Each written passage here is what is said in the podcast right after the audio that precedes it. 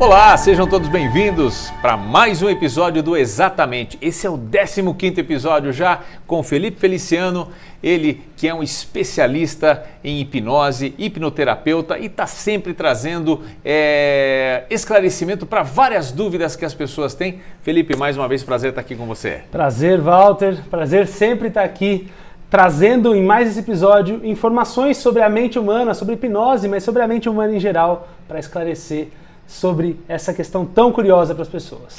Bom, episódio de hoje a gente começa falando sobre a hipnose com as crianças. Exatamente. E aí, como é que é? Elas têm mais facilidade do que a gente? O HD está mais limpo, Felipe? Sem dúvida. É, essa analogia do HD ela é boa, porque de uma forma ou de outra, uma das coisas que faz com que as crianças sejam mais facilmente hipnotizáveis, e sim, elas são mais facilmente hipnotizáveis, é porque elas têm pouco repertório, né?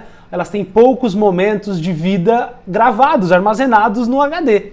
E uh, por essa razão, e principalmente por essa razão, ela acabou não construindo, não criando a sua versão de mundo. Uhum. Aquela, aquela, aquela casca que protege a nossa versão de mundo que a gente chama na hipnose de fator crítico da mente consciente. Uh, é aquilo que impede que a gente seja influenciado por, por propagandas, por sugestões negativas no nosso dia a dia.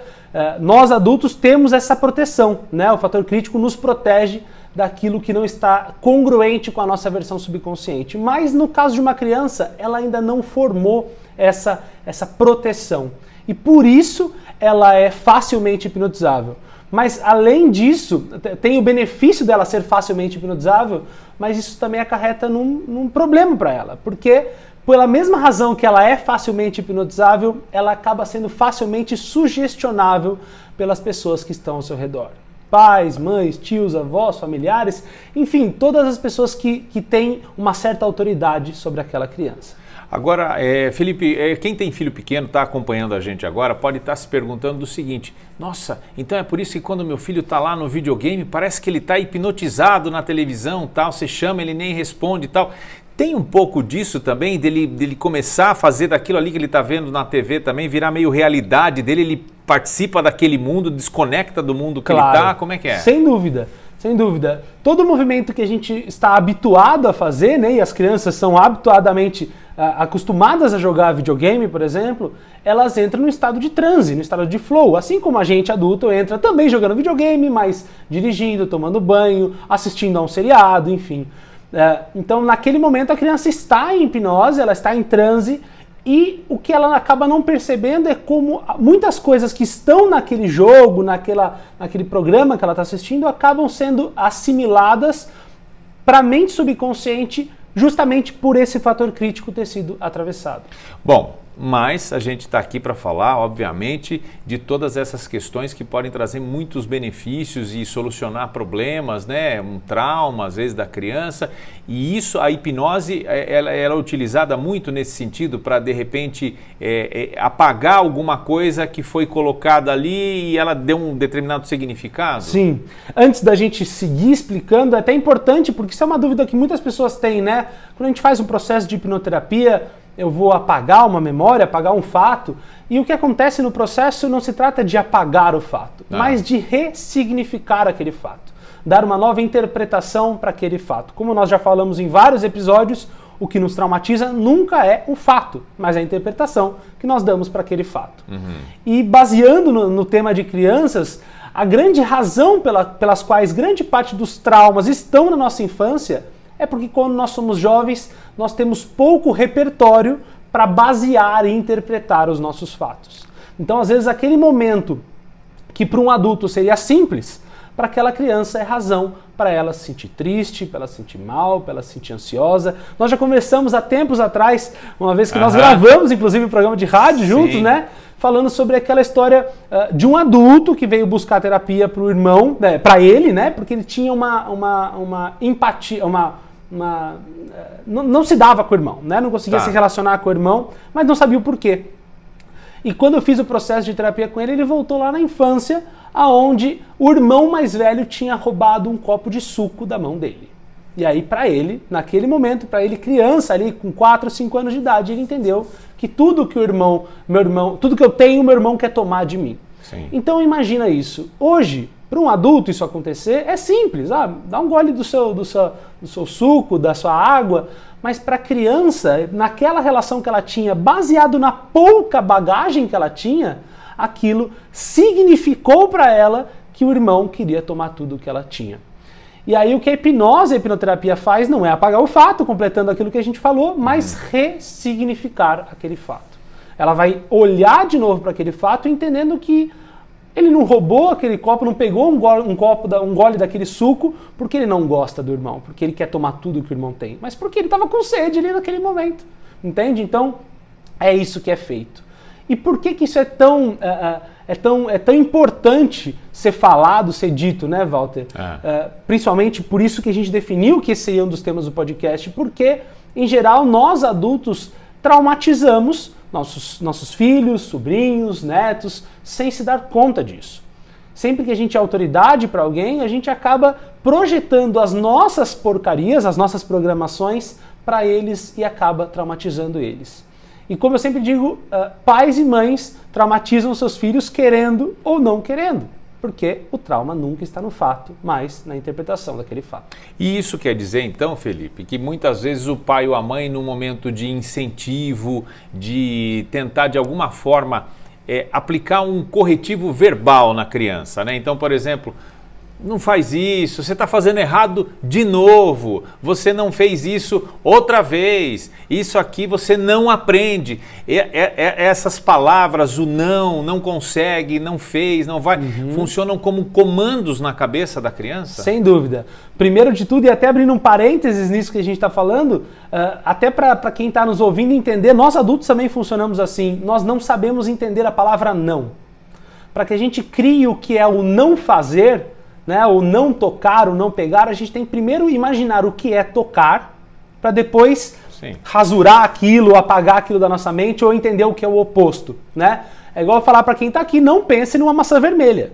É impossível não pensar, porque a hora que você vai uh, ouve o que eu digo, você fala, peraí, eu não posso pensar, opa, já estou pensando, né? Então, para criança é a mesma coisa. E uh, essas sugestões de incentivo, né, como você bem comentou, que os pais dão para os filhos, ou de correção, né, não faça isso, aí você tocar aí tá errado, se fizer isso você vai ser punido, isso acaba às vezes causando sensações naquela criança de que ela não pode, de que ela não é capaz, ou de que ela não faz aquilo direito, né? Então é muito importante quando se trata de crianças a gente falar sobre a linguagem positiva, sobre a forma positiva de falar a mesma frase ao invés de não toque aí, você pode falar, filho, e se você viesse para cá? Né? E se você fizesse isso e, e, evitar o não, evitar a proibição, embora eu entendo que isso seja um pouco confuso para muitas pessoas uhum. que foram educadas assim, né? As pessoas podem ouvir, ouvir isso e dizer assim: ah, então quer dizer que não pode falar não nunca para a criança. Não, você pode reprimir a criança, você pode falar não para ela. Né? O, o problema não é em não utilizar a palavra não.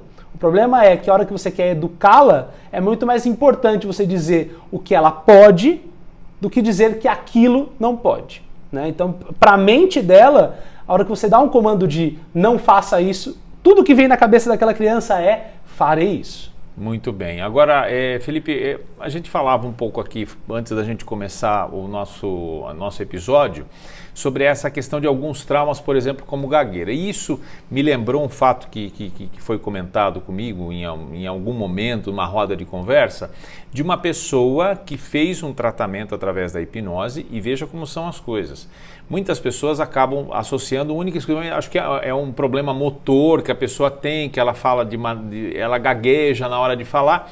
E eu ouvi uma história de uma criança que tinha este problema, que na verdade já estava entrando na pré-adolescência já, e foi através da hipnose que descobriu que tinha, ela era, digamos, tolhida de expressar a sua, a sua, a, sua interpretação sobre alguma coisa, ou um momento de explicação, uhum. pais muito rígidos. Quando ela ia começar a falar, não, você vai ouvir agora, e ela ia, ia, era interrompida, interrompida, e aquilo ali, para qualquer coisa que ela ia explicar, ou que ela se sentia numa situação onde ela estivesse acuada, aquilo desencadeava aquele momento de gagueira. Tem isso aí também e é possível Sem curar dúvida. com a hipnose? Sem dúvida. Esse fato né, que você relatou, inclusive é o que mais acontece, o que eu mais atendo em relação à gagueira, né? tanto a crianças como a adultos.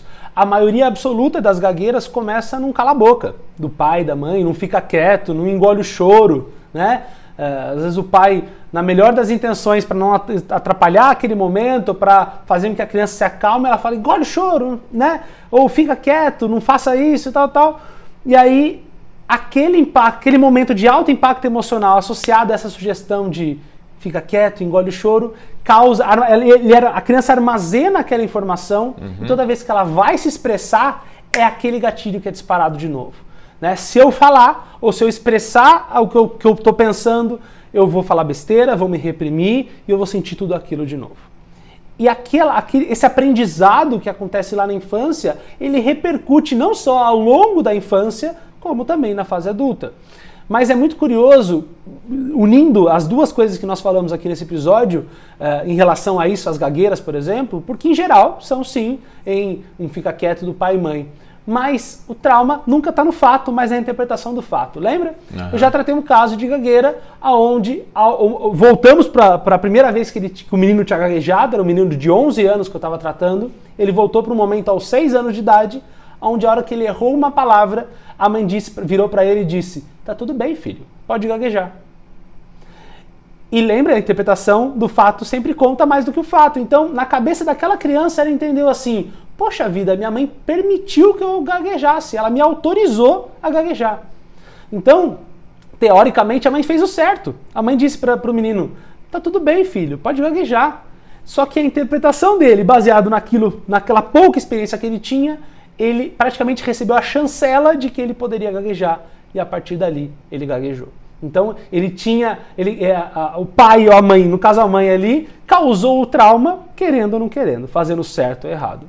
Como a gente sempre diz, óbvio, batendo, né, xingando, fazendo coisas que são claramente agressivas para aquela criança, as chances de você traumatizar são muito maiores. Mas a interpretação Uh, o trauma nunca está no fato, mas na interpretação daquele fato. E com a sua experiência, Felipe, em muitos casos você deve ter atendido, né? Você até citou aí que um dos que mais se atende é em relação à gagueira. Quais são os outros episódios assim que a, a, normalmente acometem as, as, crianças tal e que a hipnose tem obtido excelentes resultados? Bom, eu sempre digo que praticamente tudo que a nossa nosso corpo pode criar, né, é criado a partir da nossa mente, por isso quase tudo e praticamente tudo é tratável em hipnose, a não ser aquilo que você nasce com, né? Já teve casos de gagueira uh, em que a pessoa tinha de fato uma deficiência congênita, né? Uma, uma, uma, uma, deformação na estrutura da fala e aquilo a fazia gaguejar. Uh, mas, em geral, as coisas que eu mais atendo são casos como gagueira, mas também são muito comum, comuns em criança casos de, de uh, intolerância alimentar, casos de restrição alimentar, crianças que não comem isso ou não comem aquilo, mas não de uma forma natural, infantil, né? A criança não tem, não, não, não quer experimentar aquilo, isso ou aquilo, mas de fato não tolerar comer qualquer outra coisa senão só aquele, aquela, aquele alimento em específico. Uh, e até mesmo alergias, né? Uhum. Tudo aquilo que acontece para os adultos, né? lembrando que aqueles adultos já foram crianças, então muitas dessas coisas já estão lá programadas, instaladas naquela criança. Que é aquela coisa simples lá, sei lá, olha, olha, eu acho que cada vez que você chega perto de um gato, você começa a tossir. E a criança chega, ela, ela visualiza um gato, ela já começa a tossir. Ela já manda o comando e já começa a ter aquela sensação. Exatamente. A nossa mente, ela é condicionativa ela cria um padrão neural ali, né? Que esse, esse fato, nesse momento, com esse elemento, dispara um gatilho específico que eu me sinto assim, né? Tem pessoas que têm alergia a ar-condicionado, como nós já comentamos em episódios uhum. anteriores, e o problema é o, é o espaço onde ele está em que tem o ar-condicionado presente. Né? E aí, falando de novo sobre criança, às vezes a criança desenvolve uma alergia ao alimento da escola, por exemplo. É. Né? A merenda que come na escola, ou a refeição que faz na escola, e não se entende o porquê que a criança está desenvolvendo aquela alergia. Come tudo em casa, mas é comer na escola que ela passa mal.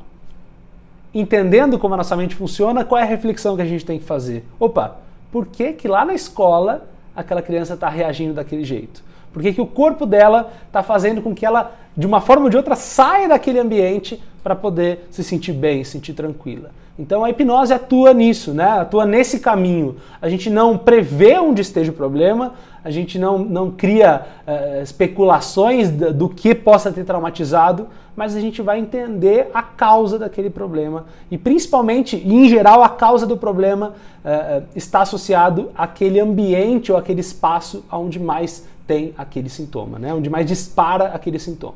E a partir de quantos anos é, é recomendável o tratamento através da, da, da, da, hipnose no caso das crianças? Porque tem, tem que ter um entendimento né? claro, para claro, poder claro, guiá-la. Né? Claro. Ah, para falar sobre isso, é importante a gente dividir uh, o processo terapêutico, né, da, da, utilizando a hipnose, em dois, em dois grupos. Existe o processo, o protocolo de hipnoterapia regressiva, que é o que eu eh, ensino os alunos a fazer, né, que é o mais efetivo na minha visão.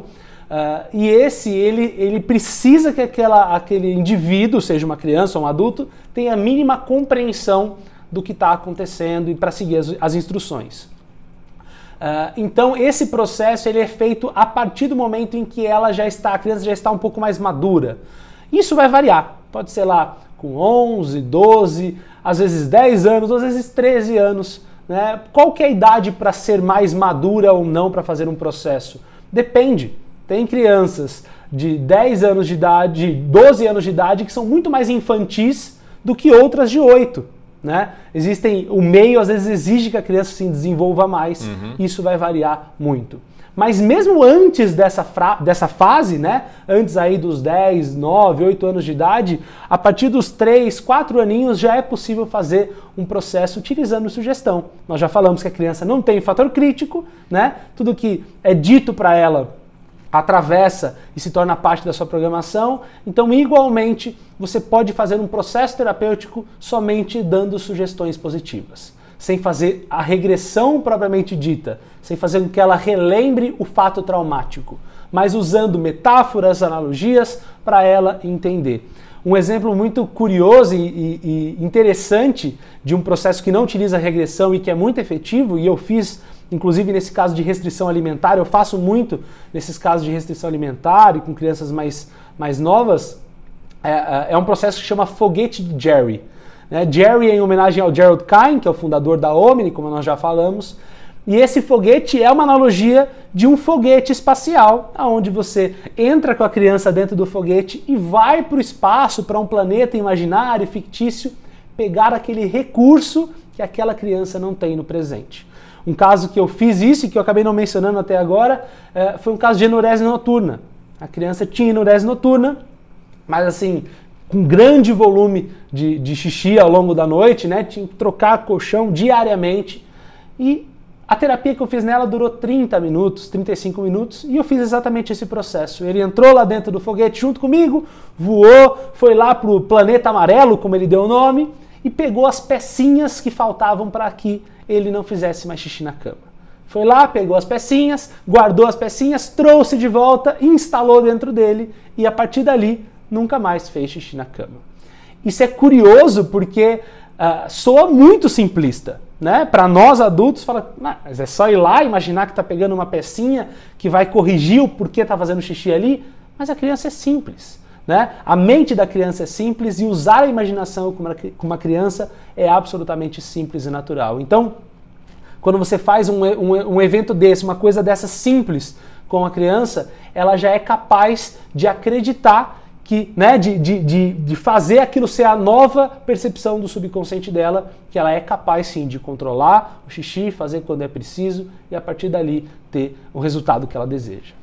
Perfeito, Felipe. Eu acho que dessa forma a gente consegue fechar bem esse episódio. Sem dúvida. E deixar muito claro para as pessoas que é a, a, hipnoterapia é um método muito utilizado para resolver uma série de questões com as crianças, né? É, para praticamente todas as faixas etárias, uhum. né? E uhum. gostei muito desse último exemplo também. E a criança tem um poder de criação, né? De memória, de, de, de, de criar na sua mente ali diversas coisas. É o que a gente fala, né? Se, se eu te der uma escova de cabelo, você vai falar, o que, que é? Para pentear o cabelo. Para a criança vai virar um carrinho, um microfone. foguete, um avião, um microfone, uma série de coisas, né? E isso é fantástico e Exatamente. pode ajudar no tratamento também. Exatamente. Muito bom. E dessa forma a gente finaliza este episódio número 15 do Exatamente, falando aí sobre a questão da hipnose com crianças. A gente aguarda a sua participação. Se tem dúvidas, manda aqui embaixo, pode colocar nos comentários ou então no Instagram do Felipe. É isso aí, pode mandar uma mensagem direto para mim lá no arroba Felipe Feliciano e eu vou ter o maior prazer de te responder e talvez trazer a sua dúvida aqui para o próximo episódio do podcast Exatamente. Muito bem, gente. Até a próxima edição. Exatamente. Grande abraço e até lá. Tchau.